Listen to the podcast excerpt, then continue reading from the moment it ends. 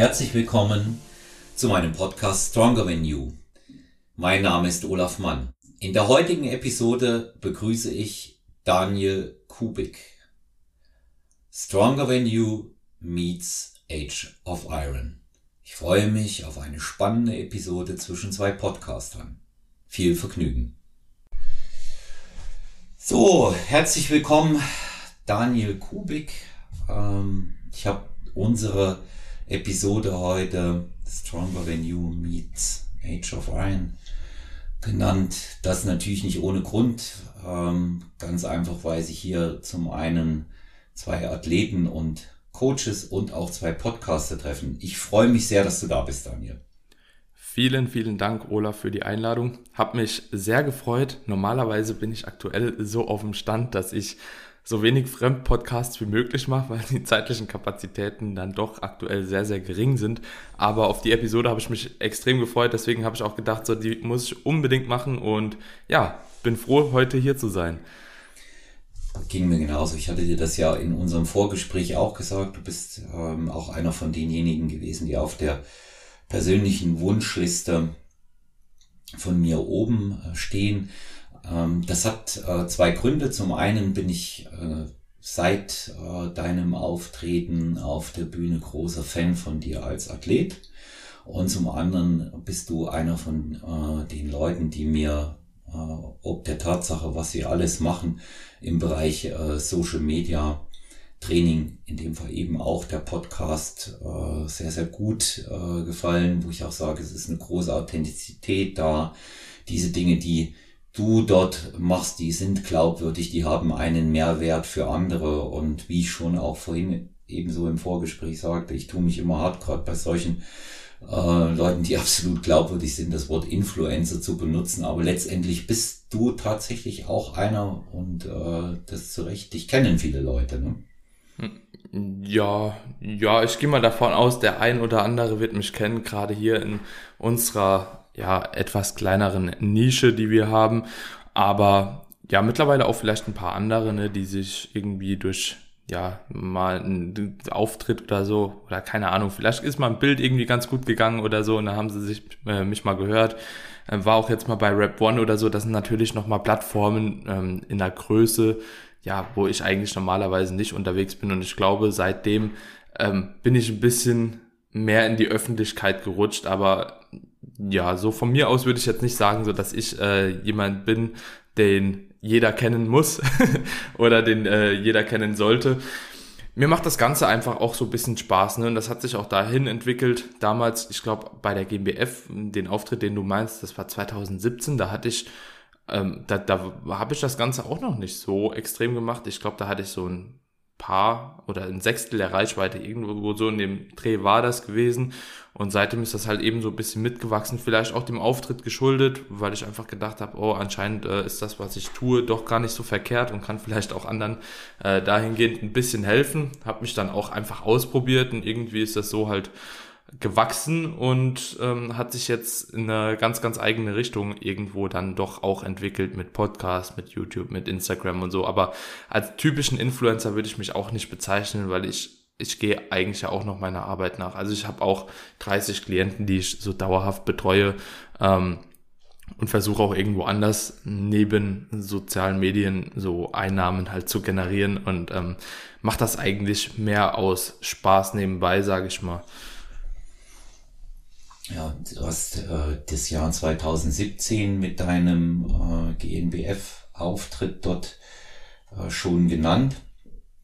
Es war natürlich jetzt auch äh, kein, kein normaler Auftritt mit der Form, mit der du damals gekommen bist, als noch sehr junger Athlet. Heute bist du 25, damals bist du 21 Jahre alt gewesen und ähm, das war natürlich mal ein ordentlicher Ruck äh, bei den Fachleuten auch. Äh, der da durch die Reihen gegangen ist, als sie dich gesehen haben. Ich weiß das noch, weiß, ich bin schon sehr, sehr lange auch dabei und ähm, das ist natürlich äh, auch so eine Sache, die jetzt äh, verbunden mit deiner Persönlichkeit auch äh, mit dafür gesorgt haben mag, dass du bekannter bist, ja. Und wie, wie würdest du denn sagen, hat der, äh, der, der Wettkampfauftritt an sich dein Leben verändert? Boah, das ist eine gute Frage ich glaube, nicht wirklich. Also ich bin 2016 bin ich das erste Mal gestartet, da wusste ich noch gar nicht, erstens wusste ich gar nicht, was die GmbF ist, zweitens wusste ich gar nicht, äh, wie die Unterscheidung zur IFBB ist und so. Hab dann mal angefangen, so ein bisschen 2016 zu recherchieren, ähm, dann eine Vorbereitung gemacht, die lief auch gar nicht so optimal, also Muskelmasse hatte ich schon immer relativ viel, würde ich mal sagen. Aber ja, da war ich einfach nicht hart und dann war 2016 so der Punkt, dass ich gesagt habe, so irgendwie, das kann nicht sein. Also so, ich habe neben den anderen gestanden und dachte so, du, du hast doch die Muskeln, so wieso bist du nicht weiter vorne? Und dann habe ich halt gesagt, okay, ich mache noch mal eine Vorbereitung, solange ich noch Junior bin ähm, und komm einfach mal härter. So, und dann habe ich die nächste Diät auch noch mal ein bisschen härter angezogen und es hat auch alles super geklappt und irgendwo hat mir der Auftritt 2017 dann, glaube ich, einfach so diese diese kleine Befriedigung gegeben in dem Sinne, dass wenn ich bereit bin, halt an meinen Schwächen zu arbeiten, dass ich dann halt auch gewisse Ziele erreichen kann. Und ich glaube, ähm, dass mir das Ganze mental eher gezeigt hat, so, okay, du bist halt imstande, was zu erreichen, wenn du auch bereit bist, halt mehr dafür zu geben. Und ich glaube, auf der Ebene hat mir das weitergeholfen, aber jetzt nicht, dass ich sagen würde, so, oh, ich weiß jetzt, dass ich irgendwie ein super Sportler bin, weil ich ganz ehrlich immer noch ähm, sehr, sehr viele andere hier bei uns ähm, in dieser Nische als definitiv mindestens ebenwürdige, wenn nicht sogar ähm, ja übertreffende Konkurrenz sehe.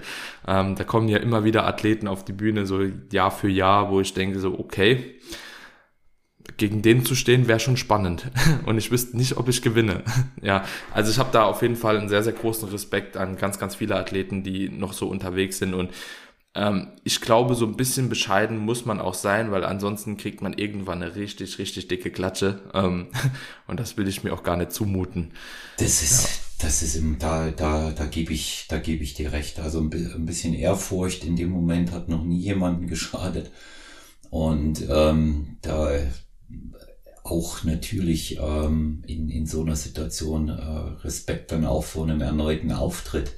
Ich finde gut, was du hm. gesagt hast. Wir haben schon äh, mehrere Male ähm, tatsächlich mit anderen Gästen über dieses Thema diskutiert. Ist der Wettkampf, eine Teilnahme, eine vordere Platzierung oder gar ein Sieg ein lebensveränderndes Ereignis? Und wir sind mit den meisten eigentlich auf den Punkt gekommen, bei genauer Rückschau, dass es das nicht ist. Es kann einen mhm. Einfluss in gewisser Weise haben, aber selber wird das, wird das in unserer Nische nicht sehr viel verändern. Ja, klar ist das unsere Blase. Da dreht sich alles rundherum. Training, Ernährung. Bei dir und mir natürlich auch noch der Beruf. Und ähm, da verliert man mal ganz leicht aus dem Auge, äh, dass es nebenbei auch noch was anderes gibt. Und ähm, man darf eben immer äh, nicht vergessen, dass unser Bereich Natural Bodybuilding nochmal die Nische in der Nische äh, darstellt. Ich sage mal, die Nische in der ja. Nische von einer Randsportart. Ne? Die, ja. die, die, ja. zwar, die zwar eine gewisse, eine gewisse Popularität hat, aber noch immer argwöhnisch ähm, betrachtet wird. Zum einen wegen dieser äh, doch bestehenden Doping-Problematik und grundsätzlich mhm. unterstellt man ja allen, die schwere Gewichte heben, dass sie ein bisschen dämlich sind. Und ähm, mhm. das ist eben auch äh, so, eine, so eine Geschichte, äh, die viele Leute permanent äh, und ständig widerlegen. Und mhm. ähm, letztendlich hast du aus deiner äh, Begabung in dem Bereich ja ein erfolgreiches Business gemacht, kann man nicht anders sagen. Du coachst und bringst natürlich deine Erfahrungen dort äh, als Athlet mit ein, aber eben auch in allererster Linie aus der Trainingserfahrung. Und ist denn bei dir die Entscheidung gefallen, ähm, dass du das äh, mit dem Coaching hauptberuflich machen willst? Tatsächlich war das so ein kleiner schleichender Übergang. Also 2017 war das noch ganz, ganz weit weg. Also wirklich noch gar nicht so vorstellbar, 2017, jetzt muss ich kurz überlegen, doch, da war ich schon ähm, als Physiotherapeut äh, in der Ausbildung. Hatte vorher auch schon eine Ausbildung als Elektroniker für Betriebstechnik gemacht, also so, die war so ganz fernab vom Sport. Hab da aber gemerkt, so, okay, das ist nicht das, was ich machen will. Erstens, so der Kontakt mit Menschen fehlt mir. Ich war auch äh, immer ein Typ, der anderen halt eben auch sehr, sehr gern Unterstützung bietet. Ähm, das, das, das war gar nicht gegeben da und dann bin ich zum Physio gekommen und über den Physio habe ich gemerkt, okay, irgendwie das mit dem Instagram, das macht mir auch relativ viel Spaß, in Social Media einfach so ein bisschen mein Wissen zu teilen, Leuten zu helfen, Fragen zu beantworten, ähm, einfach ein bisschen den Sport auch voranzubringen und Menschen halt weiterzuhelfen. Und irgendwo sind dann natürlich auch immer mehr Coaching-Anfragen gekommen. Ne? Ich denke, das war halt gekoppelt durch den Sieg einerseits ähm, da bei der GmbF ähm, oder bei der ANBF und andererseits war das auch, denke ich, von einem Social Media Auftritt, weil das ist halt so ein großes Problem von Social Media. Sobald du da halt oberkörperfrei zwei, drei Bilder zeigst, wo du ein bisschen muskulöser aussiehst, denken die Leute direkt, du kannst was. Ähm, und ja, ich würde mal behaupten, dass ich auch nicht ganz so unwissend war. Es gibt auf jeden Fall viele, viele Leute, die da ein größeres Know-how hatten wie ich. Ähm, aber ich habe es halt einfach das, was ich bis dato konnte, habe ich versucht zu vermitteln. Und ich denke, das war auch ganz solide. Und wie gesagt, mit zunehmender Coaching-Anfrage und Fortschreiten der Physiotherapie-Ausbildung an sich, ähm, habe ich dann immer mehr gemerkt, so, ich glaube, ich möchte mehr mit Menschen arbeiten, die wirklich gewillt sind, ein Ziel zu erreichen, was in der Physiotherapie eher nicht so ist. Das Problem in Deutschland bei der Physio finde ich ganz oft, dass das in Verbindung ist mit Krankenkassen. Die Krankenkassen bezahlen deine Physiotherapie. So, und die, die, die Menschen, die dann zu dir kommen, die, die sagen, ja, okay, Daniel, ich leg mich jetzt hier hin, massier mich. Aber das ist halt keine Physiotherapie an sich. Also eine Physiotherapie ist viel, viel waldgreifender. Und ich habe gemerkt, dass ich dahingehend limitiert werde von den Menschen, die zu mir kommen, weil die kriegen das bezahlt und die haben auch gar keinen Bock, irgendwas zu machen. Klar ist es dann wieder so im Anspruch des Physios, die Menschen zu motivieren und sagen so auch gut zu erklären und Aufklärung zu betreiben, aber man hat ja pro Person, keine Ahnung, 20 Minuten oder so Behandlungszeit. Das muss man dann alles auch in dem Rahmen der Zeit schaffen und da habe ich gedacht so, mh, hm, das ist irgendwie nicht so meins. Hab da nebenbei auch dann irgendwann schon so angefangen, äh, Leute zu coachen, auch Leute für die Bühne mal vorzubereiten und so. Und habe einfach gemerkt, die sind bereit, tatsächlich dir Geld zu bezahlen und arbeiten auch. Und das war für mich so, glaube ich, der ausschlaggebende Grund, warum ich dann irgendwann gesagt habe, ey, die Leute, die haben Bock, die bezahlen dir Geld und die setzen um. Und das ist einfach ganz, ganz anders wie in der Physiotherapie mit drei Viertel der Patienten, die zu dir kommen.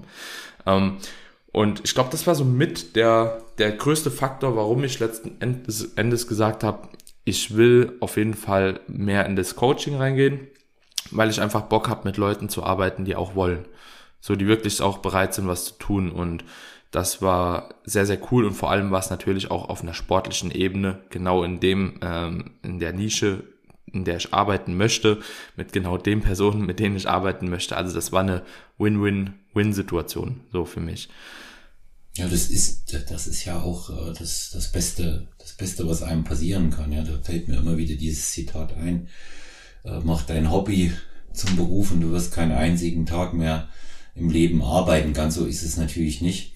Ich finde es ganz interessant, was du über die Physio sagst und im äh, Umkehrschluss dann ähm, Training, Coaching, das ist eine Erfahrung, die ich auch gemacht habe. Ähm, ich habe ja meine eigene These, warum die Leute sich dann plötzlich anstrengen, wenn sie im Training sind, weil sie das Geld selber in die Hand nehmen. So sehen sie es nicht, weil es die Krankenkasse bezahlt. Ja. ja. Und ähm, es ist auch äh, natürlich ähm, die, die Problematik, ähm, die Anstrengungsbereitschaft ist grundsätzlich äh, sehr gering, wenn es äh, um solche Dinge geht, wenn es einen anderen Weg gibt. Und ähm, die Physiotherapeuten, äh, gerade in Deutschland, ähm, haben eine sehr, sehr gute Ausbildung genossen. Ich weiß das. Insofern sind die Grundlagen, die du dir da äh, für ähm, eine Tätigkeit als Trainer geschaffen hast, die besten, die man haben kann. Ja, nach meiner Auffassung sind die besten Personal Trainer die Leute, die eine physiotherapeutische Ausbildung oder als Masseur oder noch eine manuelle Therapie zumindest mit dazu haben. Weil auch das natürlich sehr unterstützend helfen kann und Physiotherapeuten kennen äh, Körper von der Anatomie ähnlich gut wie es Mediziner müssen den Körper ähnlich gut kennen, wie es Mediziner auch haben in, in ihrer Ausbildung, in ihrem Studium und Insofern bringst du da auch äh, alles mit, was man braucht, äh, eben auch was muskuläre äh, Zusammenhänge angeht und alle anderen Dinge, die im Körper passieren auch. Und ja, es ist, ist äh, für dich vom Ergebnis, du hast ja als Physiotherapeut gearbeitet, als Trainer und äh, das, das Ergebnis befriedigender, wenn du äh, das hörst, was die Leute im Training dann zustande bringen?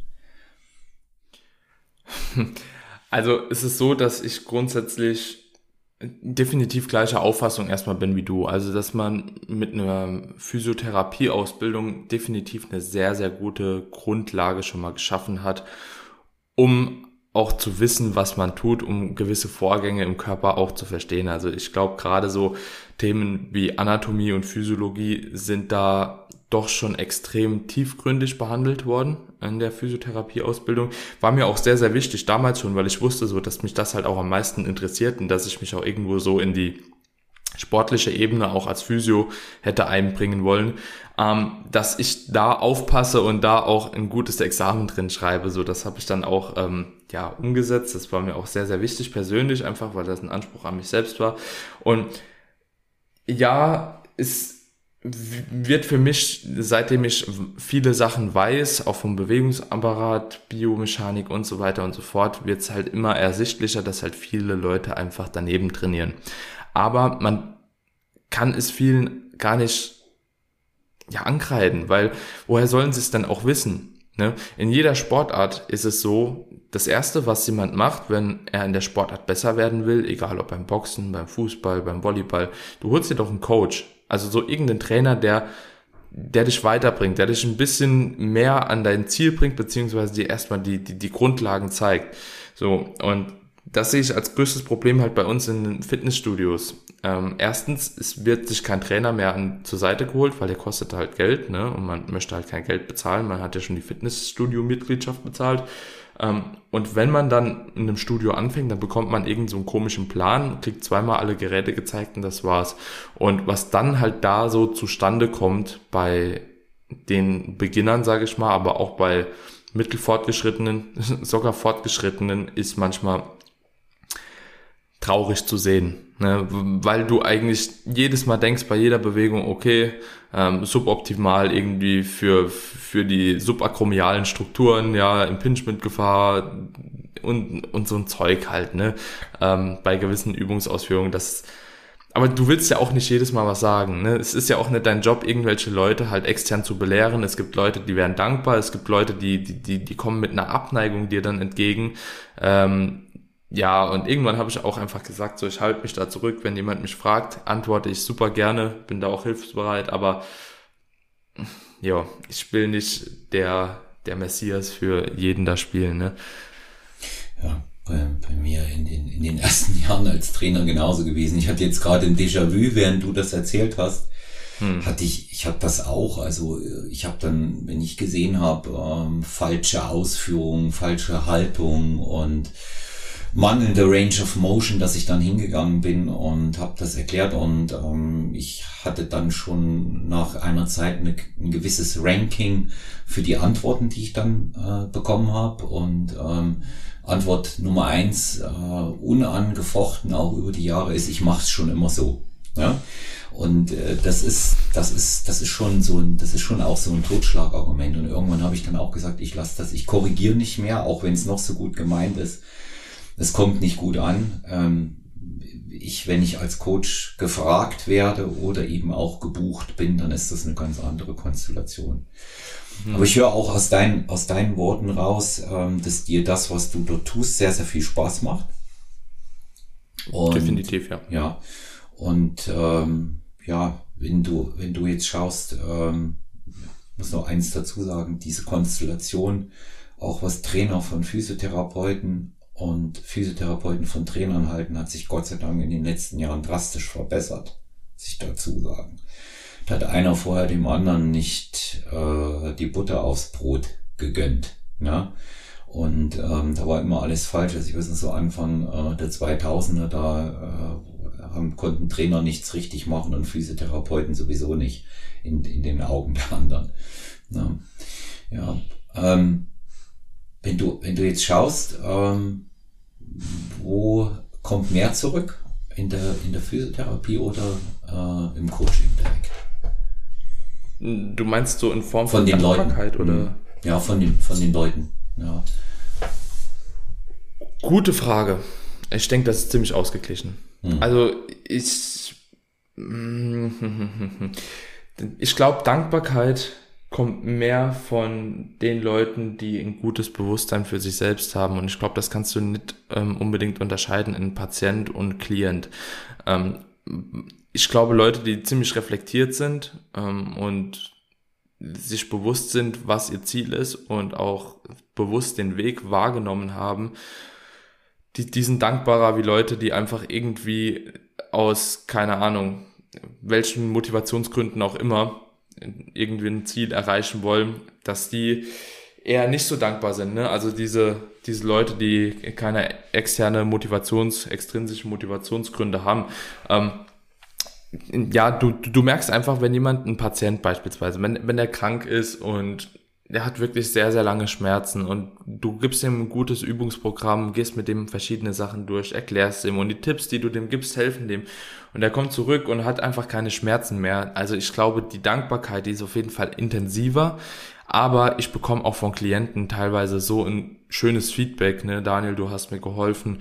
Ähm, ja, einfach nochmal ein Bewusstsein für meinen Körper zu schaffen. Du hast mir geholfen bei Frauen öfter, äh, dass ich wirklich nochmal akzeptiere, ich muss nicht so dünn sein, äh, habe ein besseres Bild von mir. Es ist auch okay, wenn ich mal Gewicht zunehme. Mir geht's gesundheitlich viel besser, Periode ist zurückgekommen und so, so ein Zeug. Ähm, also ich glaube, es geht von beiderseits, aber es kommt so ein bisschen auf den Typ Mensch an. Ja, es gibt Leute, die wollen, wollen, wollen immer und sind halt eben unzufrieden, egal mit dem, was sie erreichen. Ja, die gibt's in der Physiotherapie und die gibt's auch in der äh, als Klienten. Aber grundsätzlich bin ich wirklich oder glaube ich immer noch so an die Menschlichkeit, weil ansonsten würde ich, glaube ich, auch keinen Beruf machen, in dem man so einen starken menschlichen Kontakt mit einer Person hat. Hm.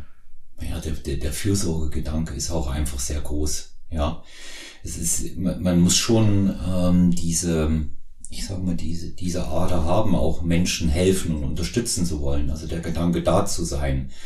Ja, dass sie einen auch ansprechen können, wenn sie Probleme haben, das ist, äh, das ist natürlich äh, sehr, sehr wichtig und das ist auch nicht jedem gegeben. Fällt so in diesen Bereich der empathischen, erweiterten empathischen Fähigkeiten. Und ähm, das, mer das merke ich ja auch. Und viele, für viele ist es schon Seelenbalsam, wenn sich einer das auch einfach mal anhört. Und umso größer ist oft die Anstrengungsbereitschaft. Ja. Und mhm, ähm, ja. ich sehe das, ich sehe das bei mir auch. Ich habe ja so eine, kannst du sagen, bei mir drei bis vierer Diversifikation, was so Kunden angeht, äh, weswegen die bei mir sind. Also einmal ganz großes Thema Gewichtsmanagement mhm. speziell jetzt abnehmen. Natürlich haben wir auch welche in der umgekehrten Variante, die aufbauen wollen, zählt für mich genauso dazu. Sagen dann ganz typisch die Leute, die Krafttraining machen, sich gesund halten wollen, fit halten wollen. Dann die Kategorie der Kampfsportler und dann habe ich einen ganz besonderen Bereich, das ist Thema Sportrehabilitation. Das ist eine Ausbildung, die ich zusätzlich mit manueller Therapie vor über zehn Jahren bei mir noch mitgemacht habe, weil ich da ein großes Potenzial gesehen habe, Leuten helfen zu können und natürlich mich damit auch noch stärker im Einkommen zu positionieren ja, mhm, als ja. Trainer und ähm, weil das äh, sicherlich eine, wiederum eine Lücke darstellt, die geschlossen werden muss. Ja, du kannst nicht nur davon ausgehen, gesunde Leute bei dir im Training zu haben. Ja, in, einem, in einer bestimmten Altersgruppe wird das so sein. Ich spreche natürlich auch aufgrund meines eigenen Alters ganz einen ganz anderen Personenkreis zusätzlich noch an. Ja, und die mir lieb und teuer sind, muss ich gleich dazu sagen. Ich meine, wenn man mal auch eine Zeit lang in einer Altersgruppe so ab 60 aufwärts gearbeitet hat. Also Leute, die mit beiden Beinen im Leben stehen, gestanden sind, viel erreicht haben, exponierte Stellungen hatten, beruflichen Erfolg. Das ist sehr, sehr dankbar, wenn man die ähm, noch ein bisschen fitter und noch ein bisschen gesünder machen kann. Ja. Ich habe ja. ich hab eine ganz interessante Motivationsgeschichte erlebt, weil du das auch sagst, wenn das äh, diese extrinsische Geschichte damit dazukommt. Ich habe mal einen Unterschied gemacht dazwischen, wie ich mein Honorar verlange. Das ist eine ganz interessante Anekdote. Ja. Und zwar habe ich ähm, natürlich ursprünglich auf das Thema Überweisung gesetzt, wenn ich äh, meine Zehnerkarten oder was auch immer dort äh, von den äh, Kunden gebucht wurde, in Rechnung gestellt habe. Und irgendwann ähm, hatte ich mal einen ganz interessanten äh, Text im Bereich Sportpsychologie ähm, zum Thema zusätzliche Anreize gelesen. Mhm. Und ab da habe ich beschlossen, äh, die Zehnerkarte beim ersten Training jeweils aus dieser Buchung Cash zu verlangen. Ich mache ja. viel eins zu eins. Ja. Und ähm, Du wirst staunen, Daniel, die Motivation bei den Leuten, die Cash bezahlt haben, war wesentlich höher. Wirklich. Okay. Ja, weil die sehen das. Das andere ist ein Knopfdruck heute mit der Online-Überweisung. Kostet nicht viel Aufwand, aber die sehen das und geben das in die Hand, die fühlen das. Da ist ja diese, diese mhm, Haptik ja. der Scheine da oder des Umschlages, wo es drin ist. Und da kriegen die auch noch die Quittung dann dazu. Das ist schon ein bisschen oldschool für, für viele so von der Ansicht. Aber ähm, wenn man das zu so einer Geschäftsmaxime äh, macht, bekommt das andere eine andere Bedeutung. Und mhm. ähm, die Anstrengungsbereitschaft ist größer, habe ich gemerkt. Ja, so mit, mit, so einer, mit so einer Kleinigkeit. Und ähm, die, natürlich, ähm, wenn die Leute dann äh, ihre Ziele erreichen, sind sie dankbar. Gerade so Thema wie Gewichtsziel, wenn was abgenommen wird oder eben auch Figur, wenn äh, das, was du sagst, von den, von den Frauen auch zurückkommt. Ich freue mich immer, wenn sie leistungsfähiger sind. Ja, denke ich mir, wow, schau, da ist einiges passiert in, in einer relativ kurzen Zeit und ähm, die nehmen das dann auch so wahr und entsprechend ist auch ähm, die Verweildauer der Klienten. Also ich habe Klienten, die sind zehn Jahre und länger bei mir in der Zwischenzeit. Ja, und hm, trainieren das jede ist wirklich schon sehr, sehr lang. Das ist sehr lange. Trainieren jede Woche äh, mindestens einmal und ähm, dann ist dieses, dieses Training an sich für die auch so etwas wie, wie eine Institution. Ja. Ja. Ja. Ja, ganz, ganz anderer Bereich, hat auch mit Training zu tun. Kurzer Schwenk äh, rüber. Ähm, Wettkampf-Bodybuilding. Das ist natürlich etwas, äh, dem du dich selber verschrieben hast, auch in deiner Gesamtentwicklung und weil es meine Zuhörerinnen und Zuhörer interessiert, die dich kennen. Wie kommst du voran selber? Wie schätzt du es ein momentan? In, in, in physische Form, Entwicklung, ja.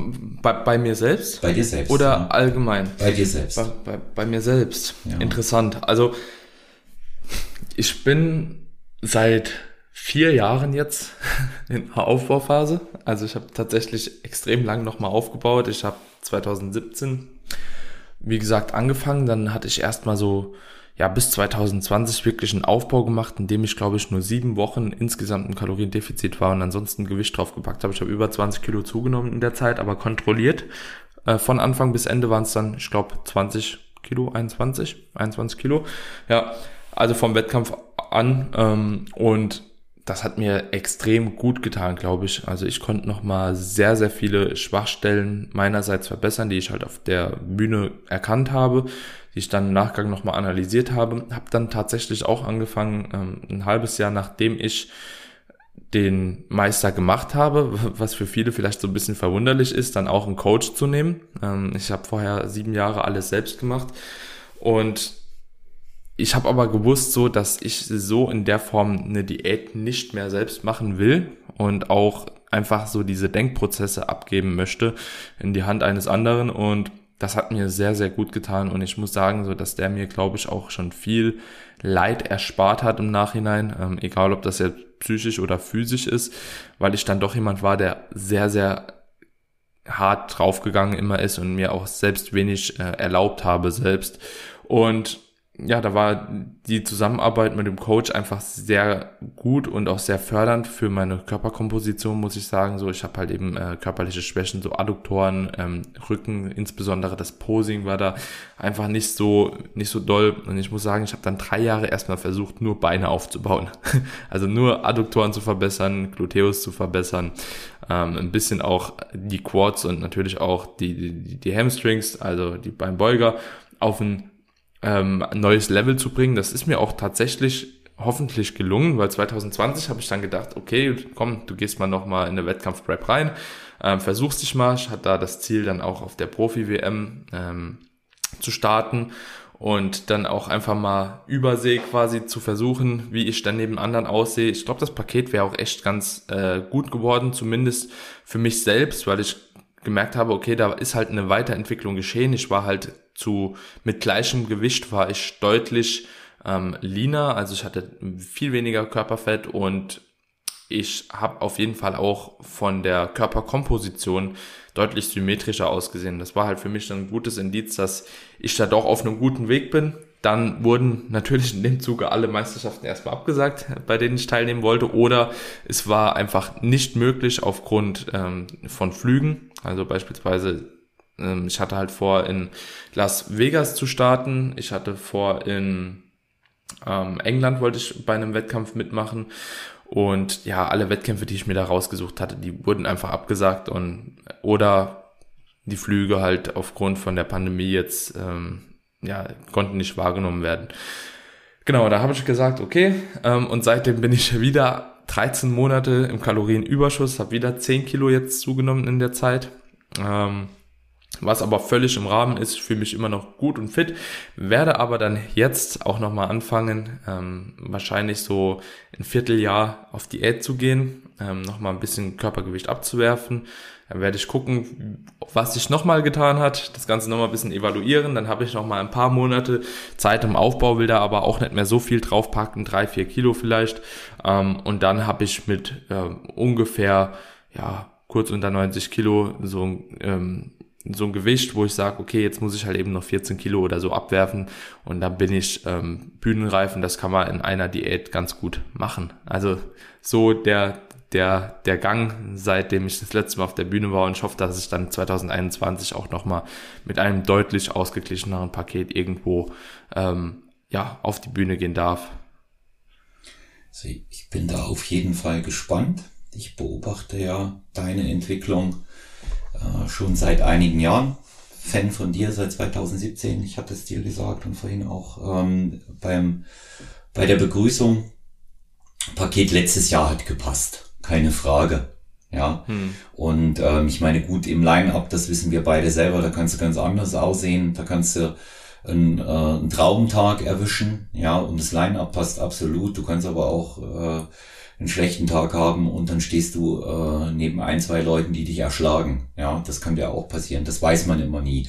Aber das Paket hat gepasst und nach meiner Auffassung hattest du deine bisherige persönliche Bestform mit einer Steigerung zum äh, zu den äh, zum Jahr 2017. Ich meine, Härte hat gepasst, absolut, Masse auch und ähm, du bist, ähm, können sich nicht immer nur jetzt auf äh, Genetik und Glück damit gehabt äh, herausreden. Sicherlich ist äh, die Genetik bei dir da, anders als möglicherweise bei dem einen oder anderen, aber du bist eben auch bekannt dafür, ein sehr harter Arbeiter zu sein und in allererster Linie gilt für dich, auch was für alle anderen gilt, du hebst schwere Gewichte und deswegen kommst du voran. Das ist der, das ist der entscheidende Punkt und ähm, darüber hinaus mag ich auch deinen Trainingsansatz. Ähm, der ist immer wissenschaftlich fundiert auf der einen Seite, aber auf der anderen Seite eben auch einfach praktikabel. Ja, du bist ja. jetzt nicht einer von denen, die da äh, im, im Rahmen von Bro Science äh, eine zusätzliche Geschichte draus machen. Das kommt ja auch ganz oft vor, die Sachen zu verkomplizieren. Davon halte ich nichts. Äh, sondern äh, gewisse Grundsätze, die hast du einfach auch immer ähm, verständlich und nachvollziehbar bei dir mit drin. Und insofern denke ich, dass äh, das nächste Bühnenpaket äh, von dir sehr, sehr gut sein wird. Und ich bin gespannt. Ich meine, das ist ein Athlet mit 25, dir gehört natürlich absolut noch die Zukunft. Ja, kannst du ja noch ganz viel erreichen. Ja, da, mhm. ist, da ist ja, da ist ja noch so viel Luft nach oben. Man sagt ja bei jemandem, der schon lange trainiert, dass der erstmal so, so die richtige Muskelreife und diese absolute Qualität dann so ab Anfang 30, Mitte 30 so richtig kriegt. Das braucht eben auch gerade bei einem Naturalathleten seine Zeit. Und ja, ich bin, ich bin gespannt drauf und du wirst ja immer, ähm, was du vielleicht nicht wissen, aber ich schon auch immer in äh, einem äh, Atemzug auch mit den äh, Top-Leuten genannt, die es durchaus bei einem Natural-Olympia auch mal ganz nach vorne schaffen können, auch außerhalb des Masters-Bereiches. Da haben wir ja erfolgreiche Leute in den letzten Jahren mit Mirko Borger und Jens Berthold gehabt. Ne? Also man traut dir das schon zu, ja, dass auf jeden Fall. Ich war ja sogar selbst vor Ort gewesen ja. damals. Ja. ja, hast gesehen, ne? Ja, also insofern. Oh, war schon, war schon eine harte Nummer. Ja, ja, ja. ja. Und äh, insofern traue ich, traue ich dir und andere trauen dir das auch zu, dass du da, dass du weit vorankommst. Ja. Ja, jetzt hast du, jetzt hast du natürlich, ich weiß das auch selber ähm, als Coach. Ähm, vieles hört sich immer ähm, sehr lässig, sehr spielerisch an, ist es aber nicht. Du hast natürlich auch einen sehr stark strukturierten Tagesablauf. Das weiß ich äh, von dir auch und ähm, bringst da sehr viel unter. Deine Coachings, das eigene Training nicht zuletzt deinem erfolgreichen Podcast Age of Iron, den du betreibst. Und hast ja doch noch einen anderen Podcast mit Carmine dazu. Und ähm, ja, wie kriegst du es organisiert? Wie kriegst du es unter einen Hut? Du wirkst immer mega entspannt und äh, wenn man mit dir spricht und dich sieht, sehr aufgeräumt. Das passt alles. Bist du äh, immer disziplinierter, strukturierter Mensch? Ja, also ich glaube, anders könnte ich es nicht handhaben. Also ich habe letztens mal so durchgerechnet, ich glaube, alleine für Social Media gehen bei mir 25 bis 30 Stunden pro Woche drauf. Ähm, hört sich jetzt für den einen oder anderen super viel an. Ähm, ja, aber man macht's halt nebenbei eigentlich. Und das Coaching ist immer noch so die, die Spitze des Eisbergs. Ähm, und da will ich gar nicht auch rechnen, wie viel Zeit da drauf geht, weil am Ende des Tages ist das auch so ein Ding, was man halt eben liebt und ähm, lieben lernt. Und wenn jemand ein Athlet auf Wettkampf Diät ist und du betreust den, dann ist es halt eben auch klar, dass du da halt eben außerhalb deines Rahmens auch mal mehr Zeit in die Betreuung investieren musst, ne? Egal, ob das jetzt die Peak Week Planung ist, ob das halt eben psychische Betreuung ist und, und, und, und, und. Ähm, aber ich muss sagen, ich bin ein recht strukturierter Mensch. Ich habe jeden Tag, äh, das Erste, was ich mache, ist immer meine kleine Morgenroutine. Da, da, da schreibe ich erstmal so ein bisschen so Journaling. Ähm, das tut mir ziemlich gut, um den Tag reinzustarten und in dem Zuge danach auch äh, immer meinen Tagesplaner. Also sprich, ich mache mir immer so eine kleine To-Do-List mit Prioritäten, beziehungsweise mit einer Priorität für den Tag, ohne Mehrzahl. Und die, die steht dann immer ganz vorne am Tag. Beispielsweise jetzt heute unser Podcast in dem Fall. Und ich denke, dass ich dann in den Momenten auch so gelassen wirke, ist einfach der Grund, dass wenn ich mir was einplane, ich auch bewusst ausreichend Zeit dafür habe. Beziehungsweise ich weiß, okay, das ist halt eben in dem Moment wichtig und ich möchte mir dann auch die Zeit nehmen, weil das ist an dem Tag dann die Priorität. So, ähm, deswegen mache ich auch nicht mehr so viele Fremdpodcasts, weil wenn das dann halt fünf in der Woche wären, dann ja muss ich halt auch irgendwo gucken, wie ich da rumkomme. Aber wenn das jetzt einer im Monat ist, wie beispielsweise diesen Monat, dann kann man sich da halt eben auch schön drauf fokussieren und dann macht das auch Spaß. Aber ähm, ja, ich habe hier beispielsweise wirklich genau vor mir meinen Tagesplaner ähm, liegen und da ist jetzt halt von heute Morgen um 8 bis heute Abend um 21 Uhr habe ich halt Programm. Ne? Und das ist dann halt so. Ähm, und da schreibe ich mir halt auch drin, wie viel Check-ins ich machen muss. Also ich habe heute zehn Klienten, die ich betreue.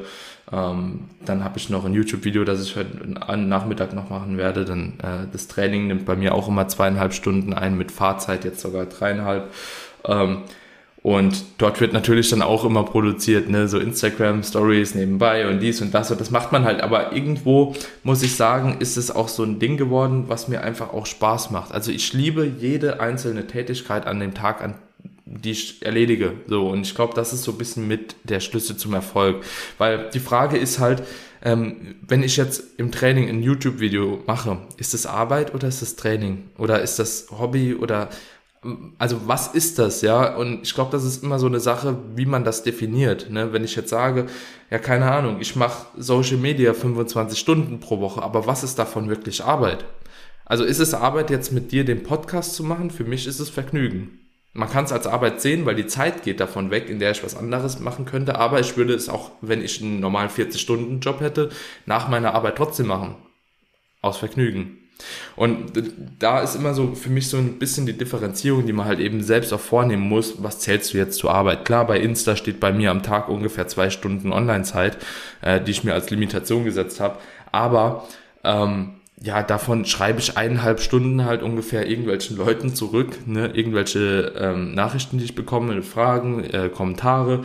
Ähm, und eine halbe Stunde mache ich einen Post ungefähr und an den Tag, an denen ich keinen Post mache, da verbringe ich halt eben dann auch mal Zeit und gucke Stories und ähm, vergnüge mich da. Aber ja, die Arbeit hier drin ist, die Nachrichten zu beantworten. Das ist für mich dann wieder Arbeit und alles andere, was ich dann mache, einen Post hochladen oder so. Ich poste auch gerne mal was.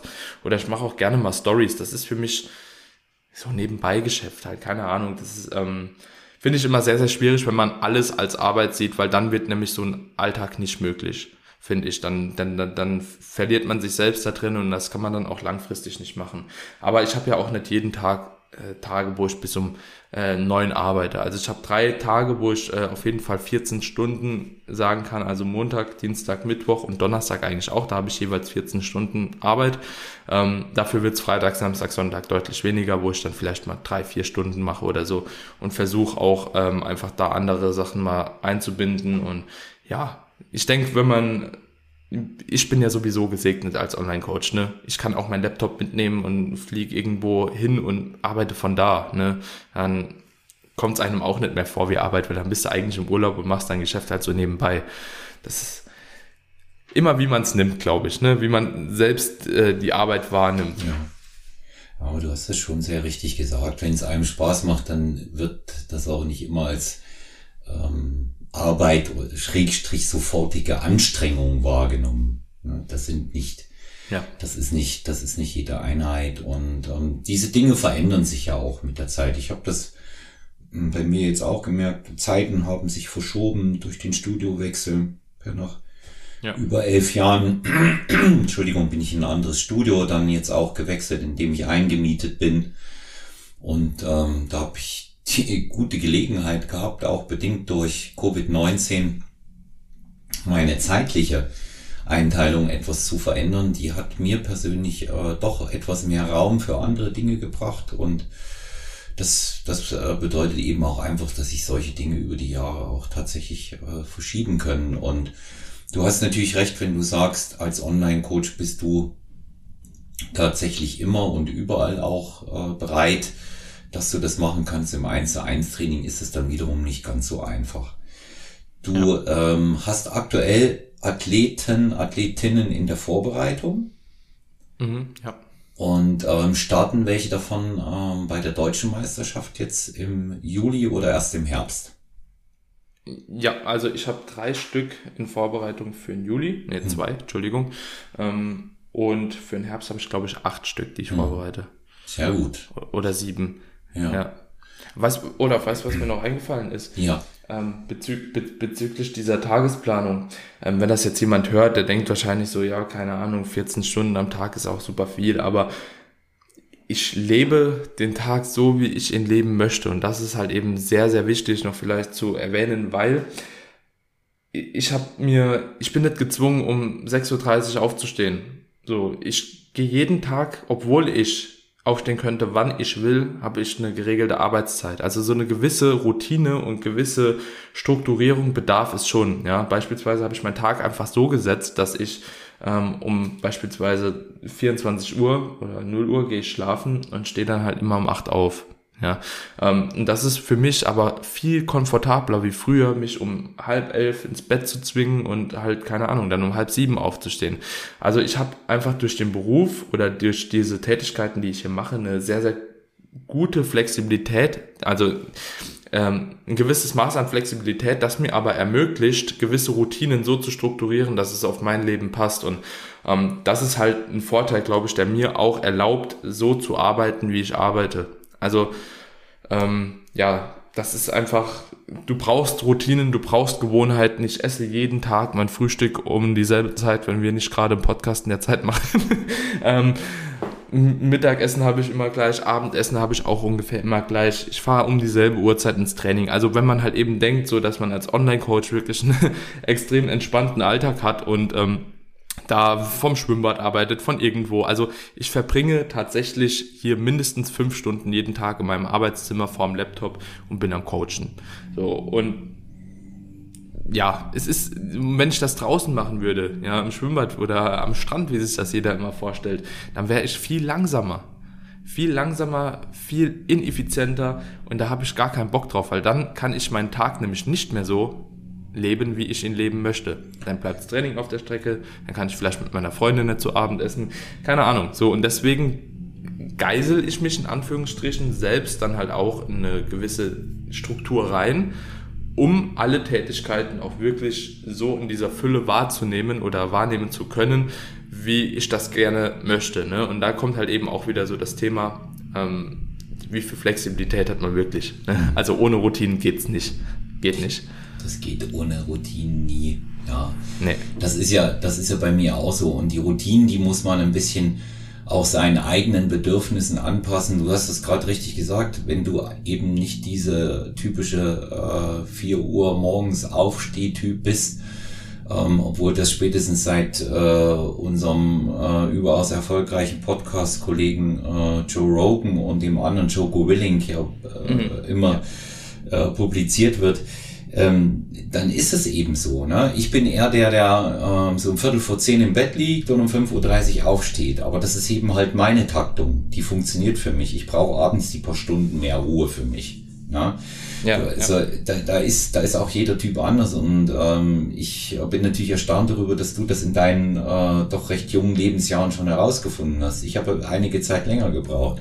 Ich habe erst so mit Anfang 40 äh, begriffen, dass ich meinen eigenen Rhythmus haben muss. Ne? Dass ich nicht den, ja, ja. den Rhythmus anderer ähm, übernehmen kann. Und wir sind natürlich auch in der sehr glücklichen Lage, da sind wir privilegiert, unsere Arbeitszeit ähm, selbst zu gestalten, ja, selbst festzulegen, wie wir das machen. Und ähm, also ich bin sowieso einer, der weit entfernt davon ist, äh, zu glauben oder das auch nicht vermittelt, dass das ein ähm, Spaziergang ist mit dem Online-Coaching. Wenn ich das erfolgreich machen will, sprich ich verdiene damit richtig Geld, gutes Geld, so dass ich meinen Lebensunterhalt bestreiten kann und noch ein paar Annehmlichkeiten habe, dann bleibt mir definitiv hm. nichts anderes übrig, als absolut zuverlässig zu sein, schrägstrich verfügbar für meine Kunden, nämlich dann, wenn die können. Ja.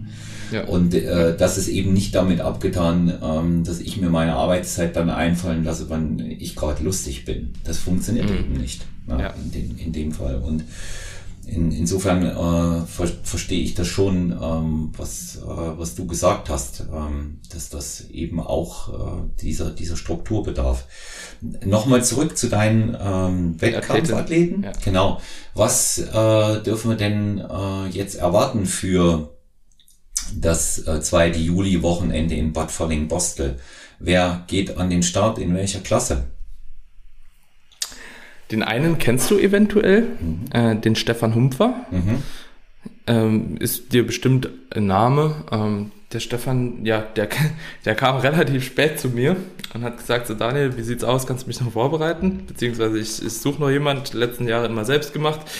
Ähm, der Stefan war auch ein sehr, sehr runder Athlet geworden. Ich finde, der hat auch eine super Weiterentwicklung in den letzten Jahren durchgemacht. Also der war ja jetzt, wie gesagt, initial zu der Wettkampfvorbereitung bei mir. Ähm, kam ein bisschen spät. Wir kämpfen gerade noch, die notwendige Härte zu bekommen. Habe ich ihm aber auch direkt von Anfang an schon kommuniziert, dass wir super auf die, äh, aufs Gaspedal drücken müssen. Und also ich muss auch wirklich sagen, bis dato lief auch alles perfekt. Ja, also der hat dann angezogen, hat auch durchgesetzt, hat gut gearbeitet in der Zeit. Und da ging es auf jeden Fall schon in die richtige Richtung. Der hat jetzt auch einen Probewettkampf in Ungarn gehabt, äh, wo wir aber auch wussten, dass wir nicht ready sind oder dass er nicht ready kommen wird. Ähm, aber trotzdem war das Paket schon sehr, sehr aussagekräftig und man hat schon gesehen, okay, wo wir noch ein bisschen dran arbeiten müssen. Aber ähm, ich denke, der Stefan wird ein gutes Paket bringen. Ähm, das, wir sind ja jetzt in der Situation, dass wir statt der normal internationalen Meisterschaft jetzt die deutsche Meisterschaft haben. Das heißt, wir sind ja in Gewichtsklassen wieder unterwegs. Ich denke, dass der Stefan bis 75 Kilo in die Gewichtsklasse äh, reingedrückt wird. Auf jeden Fall. Ähm, und da sollte er die Klasse auch ziemlich gut ausfüllen. Ja, ich hoffe, dass er mit seiner Fülle, mit seiner, mit seinen runden Muskeln auch punkten kann. Ähm, und zum anderen habe ich genau einen gegenteiligen Athleten, den Daniel Wolf. Der Daniel, der ist ähm, bei mir im Coaching seit sechs Jahren, der ist noch relativ jung, der ist 22 und der Daniel ist quasi genau das Gegenteil vom Stefan. Ähm, der ist sehr, sehr hart, also wirklich sehr, sehr hart, ähm, hat jetzt mittlerweile wirklich, ähm, es war nicht geplant, dieses Jahr schon auf die Bühne zu gehen, aber der hat sehr lange diätet. Ich glaube, der hat 32 Kilo abgenommen jetzt initial von 103 auf ähm, 102, ja okay, ähm, 21, äh, 31 Kilo. Extreme Leistung von ihm mit, mit, in dem Alter. Plus er hat noch eine Autoimmunerkrankung, da will ich aber gar nicht näher drauf eingehen. Das ist äh, mega respektabel, was der da abgerissen hat. Äh, Wahnsinn. Und der Daniel, der ist wirklich äh, ein harter Arbeiter und der hatte ganz, ganz lange gar keine Probleme mit dem Abnehmen, hat keine Diätsymptome gehabt. Äh, ja, die ersten 25 Kilo, die sind na, sagen wir, ersten 23 Kilo, die sind geflogen, ohne dass er überhaupt gemerkt hat, dass er diätet hat. Er hat nicht mal Hunger gehabt.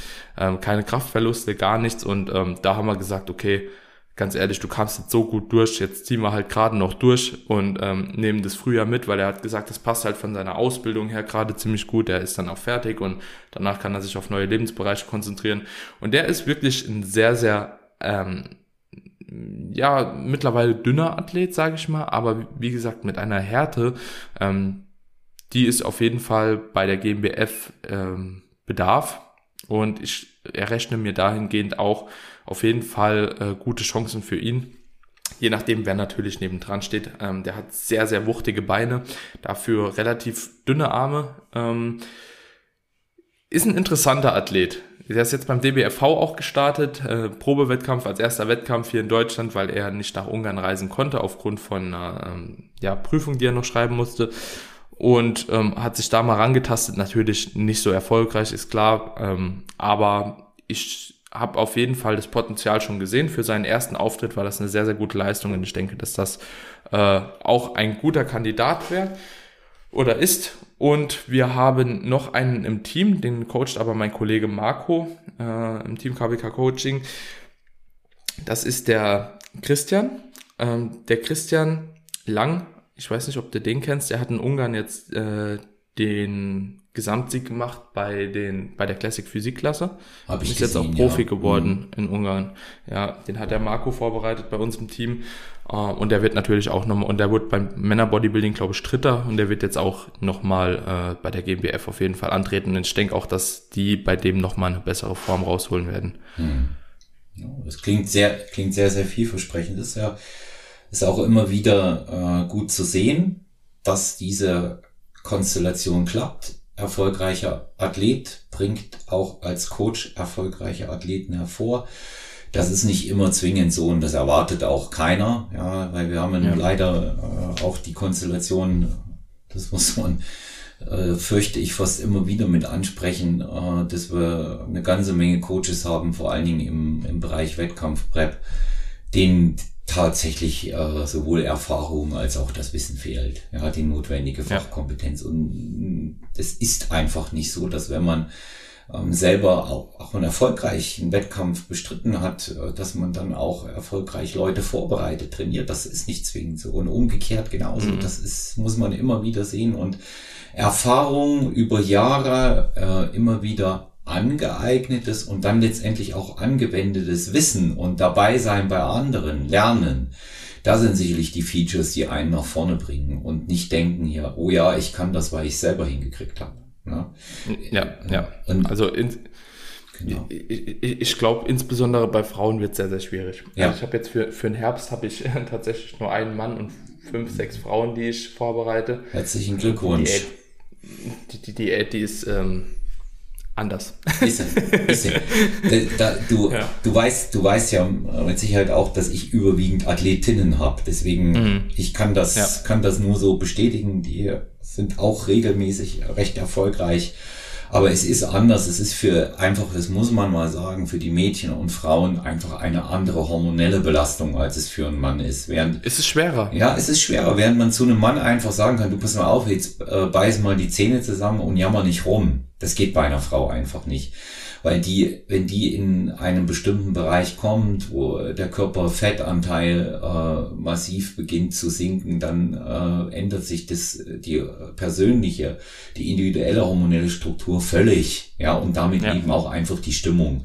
Das muss man, das muss man im Auge haben und vor allen Dingen muss man als Coach dort in, in der Situation viel Fingerspitzengefühl haben und vor allen Dingen nicht alles auf die Goldwaage legen. Das ist das Wichtigste. Ja. ja. Also wenn ich da angefangen hätte, über die Jahre alles persönlich zu nehmen, dann ähm, hätte ich mir eine Burg gebaut und wäre eingezogen. Ja, mhm. Mache ich, mach ja. ich nicht. Mach ich nicht ob, obwohl, ob, ob, obwohl auch einfach ähm, nicht nur von der psychischen Ebene, ich finde sogar auch physisch ist die Fettabnahme für Frauen einfach deutlich schwerer. Ist sie, ist sie, gebe ich dir recht. Gebe ich dir recht. Ja. Ich, also, bin, ich bin jetzt ich, auch. Ich, ich, muss sagen, so ich habe. Ja. Du? Mhm. Ich, ich, ich habe oftmals gar nicht so, also vielleicht habe ich auch einfach super Glück mit meinen Mädels immer, ähm, aber gar nicht so den Eindruck, dass die mir psychisch extrem labil oder so vorkommen, sondern dass die einfach genauso Menschen sind, die halt eben einfach ein Ziel erreichen wollen, wie äh, ja jede männliche Person auch. Also ich, ich sehe die da schon ziemlich auch von der Art und Weise, von der Kommunikation auf einer gleichen Ebene. Also es gibt ja viele, die immer sagen, so ja, die, die sind viel anstrengender oder so in der Diät und ähm, das ist viel schwerer. Also ich muss sagen, ich habe wirklich entweder super Glück mit meinen äh, Klientinnen oder ich nehme das einfach nicht so wahr, keine Ahnung, weil ich finde, die arbeiten genau gleich hart wie äh, die männlichen Kollegen und kommen auch ähnlich klar damit, ne? Vielleicht kommunizieren sie mir auch nicht alles, ne? Ähm, kann sein, dass vieles halt selbst nochmal analysiert wird, etc. Aber ich muss sagen, so dass ich da auch jetzt hinsichtlich von so ja, Äußerungen oder so, ne, dass es irgendwie anstrengender wird oder so aufgrund von hormonellen äh, Veränderungen. Ich, bisher habe ich es noch nie so wahrgenommen, muss hm. ich ehrlich sagen. Nein, das, das, äh, also verbalisiert kriege ich es auch selten. Ich krieg's nur halt dann auch mit, wie sie, wie sie mitunter dann drauf hm, sind. Okay. Aber labil würde ich auch nicht sagen. Nee, es ist, es ist eher, dass ich, dass sich das verändert, wenn es schwerer wird. Ich bin jetzt auch mal ähm, dazu übergegangen, mal herauszufinden, woran das liegt, dass es äh, mitunter, ich sage nicht immer, aber mitunter schon am Anfang dramatisiert wird, wie hart das ist und wie hart es überhaupt noch werden wird. Und das ist mhm. auch leider einfach der Tatsache bei Social Media geschuldet, dass es zu viele gibt. Ja. Ich habe mit Stefan Kienzel im Podcast drüber geredet, ja, die schon ja. jammern, bevor es überhaupt angefangen hat. Ne? Und da ja. muss ich halt einfach sagen, ja, eine Wettkampfdiät ist hart, ja, es ist anstrengend und wird ähm, nochmal ja die meisten Leute an die Grenzen bringen. Und jetzt kommt das große und alles entscheidende Aber. Es muss keiner machen. Es ist keiner dazu verpflichtet. Ja, und natürlich ist das notwendige Verständnis da auch bei mir äh, immer da und auch bei den ähm, anderen Betreuern im Team. Bei uns ähm, nichtsdestotrotz sage ich jetzt schon immer so, ja, also nicht alles, was bei Social Media ist, also sprich Instagram und YouTube, wird auch bei dir eintreten. Nicht vorher schon dramatisieren. Ich frage dann immer das Erste, was ich mache. Wenn, wenn äh, so der Ansatz in den ersten paar Tagen der Diät kommt, frage ich immer, bist du satt? Ja. Und mhm. das, ja, ja, ja, natürlich bin ich satt. Und dann ist meistens dieses Problem schon geklärt. Man kann das auch mal ein bisschen abbügeln und, und muss das jetzt nicht äh, zu, zu so einer großen äh, Staatsaffäre mhm. dann ausbauen. Und dann wird's meistens auch nicht so schlimm. Das ist die alte Geschichte, da, da werde ich immer, äh, immer mal deftig, ja, in, in so einem Zusammenhang. Denkst du, scheiße, groß wird sie größer. Und so einfach ist das hier auch. Ja. Mhm. ja. Und ja ja, und ich, ich stelle mich auch nicht hin und sag und du hast das ja eben auch nicht gemacht, ich habe keine Probleme, wenn ich Diät halte. Na klar kriege ich die irgendwann. Ja, hm. ja aber ja. Sie, sie sind jetzt halt nicht so, ähm, dass ich, dass ich dann äh, überlege, ob ich ein offizielles Statement darüber abgeben muss. Ich habe es mir ausgesucht und ich ziehe es durch. Ende. Genau. ja, es, ähm, ich, ich habe auch mal einen Podcast von Stefan gehört. Da hat er es auch gesagt. So, er sieht einfach, nur noch verweichlichte Leute, ähm, die versuchen, eine ja, Bodybuilding zu machen auf vielleicht durch Social Media Gründe oder warum auch immer, aber keiner ist überhaupt mehr gewillt zu arbeiten, hart zu arbeiten. Und das sehe ich bei Wettkampfdiäten insbesondere auch. Also weißt du, wir haben mittlerweile halt eben auch, ich bin auch mega dankbar dafür, dass wir so viele Daten zu Diet Breaks haben, zu Refeeds, zu Deloads, zu allem möglichen drum und dran. Das ist alles schön und gut, das ist ein Hilfsmittel, aber du darfst nicht vergessen, du musst halt trotzdem hart arbeiten. Das gibt dir nur eine Hilfestellung, mhm. aber es wird trotzdem hart, wenn du halt unter irgendwie 8% Körperfett kommst, über, unter 9, die Zeit wird scheiße die, die wird einfach scheiße. So, und das ist halt aber so, aber du hast dich doch dafür entschieden und es ist doch klar, dass das irgendwann halt kommen wird, aber danach hört es doch auch nochmal auf. Also das ist halt eine gewisse Zeit, die man einfach durchziehen muss. Und man darf sich halt nicht nur immer dann auf Deloads und dies und das berufen, weil du, du wirst nicht an dein Ziel kommen, wenn du halt eben immer denkst, so, du willst eigentlich ganz wenig machen, aber trotzdem das Maximum erreichen, weil parallel dazu, dass halt keiner mehr gewillt ist zu arbeiten, will jeder Profi werden. Ja. Das, das ist ganz schlimm. Ja, das ist, das, das sehe ich auch. Und ähm, ich, äh, wenn man es da mal mit den, mit den äh, Oldschoolern nimmt, die vielleicht auch den Übergang geschafft haben in die Neuzeit mit Social Media, wenn du dir mal ähm, zum Beispiel äh, Erdschan anschaust, Pumpin Erdschan, mhm. der wird dir ja auch was sagen. Da ja. gibt es ja diese, dieses wunderbare Porträt ähm, über ihn beim Bayerischen Rundfunk. Es ist ein Dokumentarfilm, Bayerischer Rundfunk, du kennst ihn mit Sicherheit. Mhm. Und er sagt dort einen entscheidenden Satz. Der muss so nicht auf alle zutreffen, aber er sagt etwas aus über den Arbeitsethos dafür. Mhm. Das ist der Dreh- und Angelpunkt für mich, so wie du es jetzt auch ganz genau angesprochen hast. Arbeitsethos. Es ist harte Arbeit. Er sagt, der oben auf der Bühne steht und der härteste ist, ist derjenige, der am meisten gelitten hat. Und ich will der härteste sein. Und das mhm. schließt das eben einfach mit ein. Das ist kein Spaziergang. Und wer glaubt, er macht jetzt einfach mal einen Bodybuilding-Wettkampf, weil es jetzt auch die Bikini-Klasse gibt und es sieht so toll aus und die Mädchen sind, äh, sehen so super aus und es ist doch bestimmt ganz einfach, dreimal Beinstrecker und viermal Bauch in der Woche und dann passt das. Da mhm. sag ich halt weit gefehlt, da gehört viel mehr dazu. Ja, wie die sich abarbeiten für die Präsentation, was eine Bikini-Dame für den Wettkampf investiert finanziell muss man auch mhm. mal sagen, ja, Daniel, du weißt es selber. Ja. Ist mit, bei uns schon teuer, aber bei uns ist mit einer Posing-Buchse im besten Fall für 60 Euro abgetan, aber du weißt, was so ein äh, Bikini kostet, ja. Vielleicht ja. noch mit Swarovski-Stein und, und, und, und das Make-up und äh, der Friseur und alles Dinge, die ich mir spare. Und ähm, da, da denke ich, da denke ich eben auch, das ist einfach harte Arbeit und das muss man von außen sehen. Da muss einem vorher darüber klar sein und das muss dir der Coach sagen. Hör zu, das Ding wird kein Spaziergang. Ja. Ja, ja. Aber wenn du Spaß Fall. dran hast, kann es ganz lässig werden, finde ich immer. Ja. ja. Was war für dich das Schönste nach dem Wettkampf immer? Huhuhu. Gute Frage. Ich glaube, also natürlich Essen äh, definitiv definitiv. Also da, da, da erfreut man sich dann doch schon mal dran, obwohl ich aber wirklich sagen muss, dass ich es äh, persönlich psychisch auch immer sehr, sehr schwer finde, äh, dann viel zu essen und damit auch echt immer zu kämpfen habe. Also so, man ist natürlich so ein bisschen von der Form ähm, beeindruckt selbst und wird die natürlich auch irgendwo gern halten und da, da ist Essen so Fluch und Segen gleichzeitig so, ne? Du darfst, aber eigentlich willst du nicht. deswegen finde ich Essen nicht mal so wirklich das, das Schönste. Ähm, ich finde es auf jeden Fall schön und das dauert halt einfach eine gewisse Zeit, wenn man hormonell einfach nochmal so eingestellt ist, so dass man ähm, nochmal mehr Empathie hat, mehr Liebe zeigt, mehr, mehr Gefühle offenbart, auch für andere Menschen, so dass man einfach die Zeit mit Menschen, die einem sehr gut tun, nochmal mehr wertschätzt weil ich finde, das geht extrem verloren, auch ja. wenn man es nicht will. Ja, das stimmt. Da gebe ich, da gebe ich dir recht. Und das ist auch, ich finde es sehr schön, wie du es gesagt hast. Das, das möchte, das möchte ich auch speziell mal so stehen lassen. Ja. Bei mir ist zum Beispiel so das, was du sagst und, und dann das andere auch, äh, was ich dann nach dem Wettkampf immer bei mir sehr genossen habe. Das glaube ich, hängt aber auch mit dem Alter zusammen, weil es haben ja einige ältere Athleten, die der Ü40 oder Ü50 wie ich antreten, auch schon bestätigt. Mhm. Es ist Ruhe so, Ruhe, Ruhe mal zu haben davon. Ja. Hm. Und ähm, ja. ich meine, du freust dich dann halt über Kleinigkeiten. Ein geschätzter Kollege von mir, Robert Stuber, hat gesagt, nach dem letzten Wettkampf, den wir gemeinsam gemacht haben, 2019, sagt er, äh, also ich freue mich jetzt erstmal darauf, dass ich nicht mehr jede Nacht raus muss, äh, weil, weil ich das Wasser verliere. Ja. ja? ja.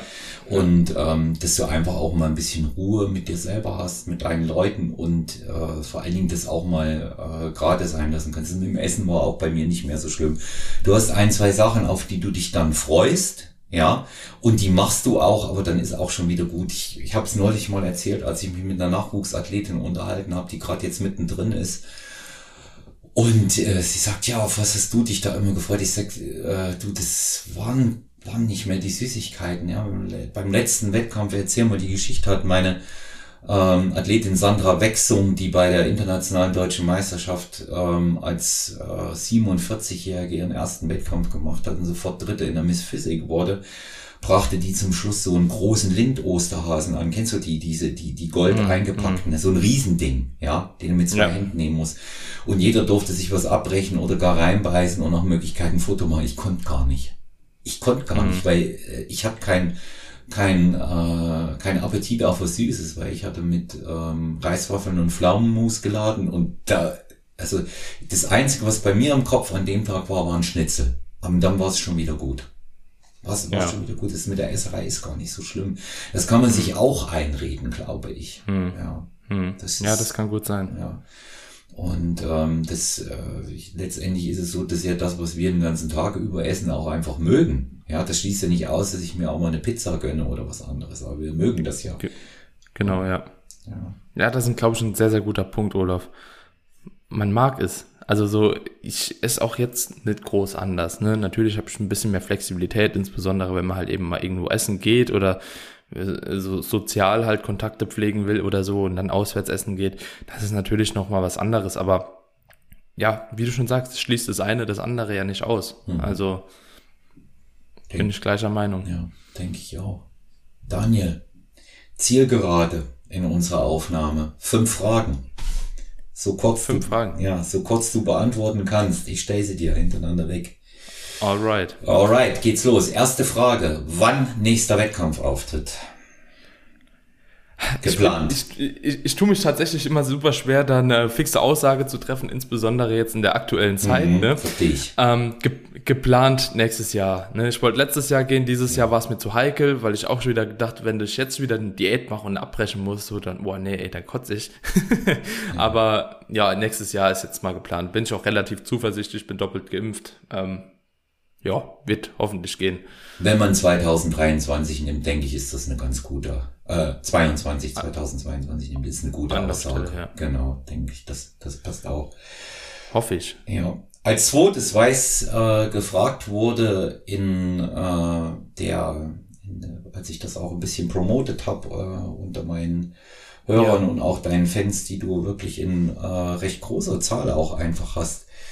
Ähm, was hast du dir denn als äh, Bühnengewicht vorgenommen? Fragen viele. Wie, was was äh, schätzt der Daniel ein? Was wird er wiegen? Was wird er bringen können für ein Paket?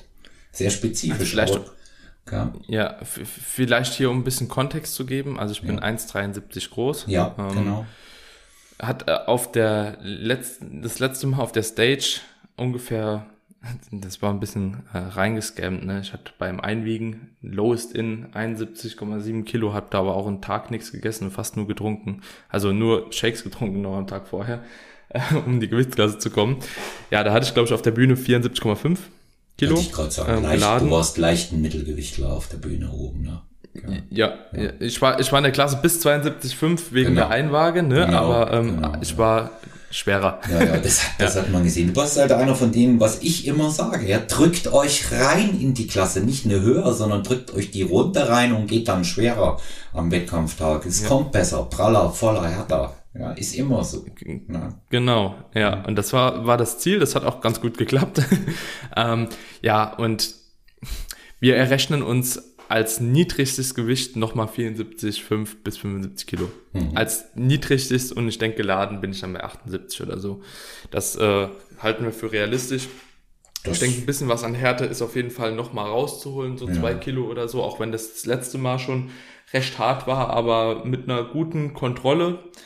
Ähm, und ein bisschen weniger Muskelverlust und allem drum und dran, äh, sollte eventuell auch ein ja, niedrigstes Gewicht von 76 vielleicht auch realistisch sein können. Also, aber ich denke, auf der Bühne wird es auf jeden Fall so zwischen 77 und 78 Kilo geladen sein. Da können wir uns äh, auf ein ordentliches Paket gefasst machen. Jetzt etwas, äh, was äh, nichts mit Sport zu tun hat, interessiert mich persönlich. Aktuelles Buch, was du liest? Ja. Aktuelles Buch, was ich lese. Ähm, ich habe jetzt ein paar fertig. Ich habe aber jetzt auch noch mal ein paar angefangen. Ich habe zum Geburtstag eins bekommen vom Arnold Schwarzenegger. Ich weiß nicht, ob du das kennst, dieses Trainings- und Posing-Buch. Mhm, 600 Seiten. Ja. Ähm, das habe ich geschenkt bekommen. Das werde ich jetzt bald anfangen. Ähm, ich habe aktuell ein Bitcoin-Buch mir geholt.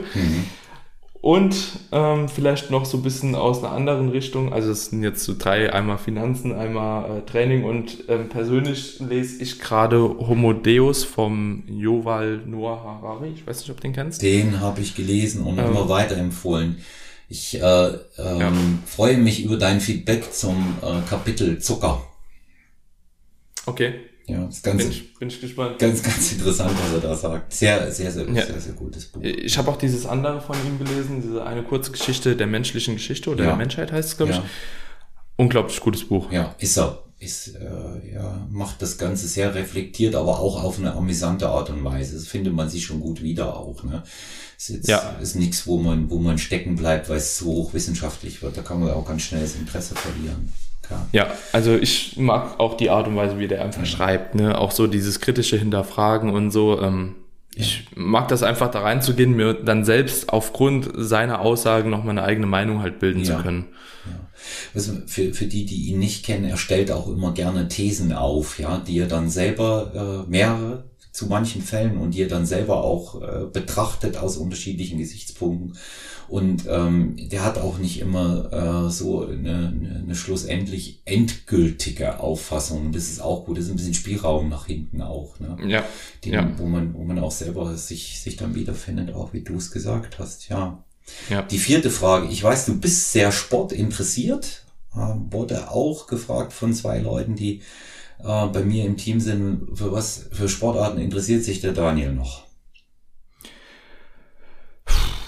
Also an sich finde ich viele Sportarten echt cool ist, das Problem ist die Zeit halt irgendwo hier, der limitierende Faktor. Ne? Ich würde mir auch ganz gerne mal über eineinhalb Stunden Fußballspiel angucken, auch die EM so nochmal intensiver verfolgen. Ähm, habe einfach nicht mehr die Zeit dafür, beziehungsweise ich gebe dem Ganzen nicht so einen großen Wert, dass ich es mache.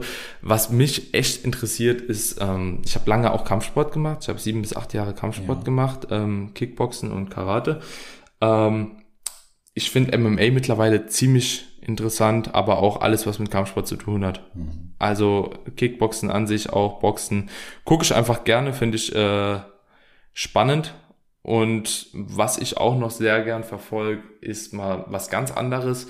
Ähm, das wäre so Turmspringen und ähm, Bodentouren so bei der Olympiade. Das finde ich auch einfach von der Ästhetik her extrem krass, ja, was die da aufstellen. Absolut, absolut akrobatisch. Ja, beim Kampfsport sind wir beide ja eng beieinander, weißt ja bei mir. Und ja, ja. ich kann ja, das ist so Dauerkonsum, gerade Boxen wieder.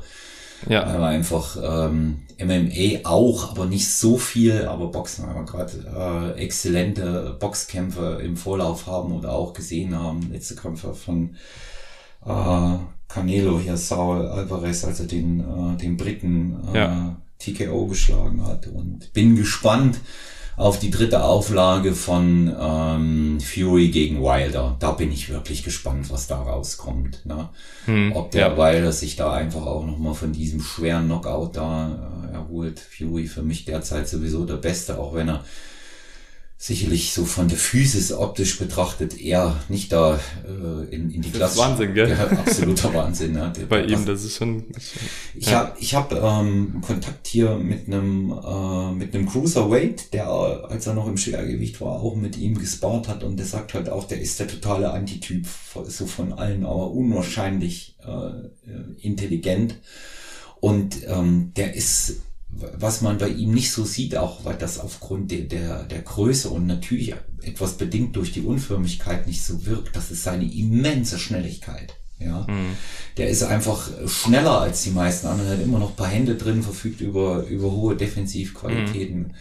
Und ähm, ja, wie gesagt, da, da bin ich, da bin ich ganz, ganz gespannt. Ja, fünfte und letzte Frage, Daniel.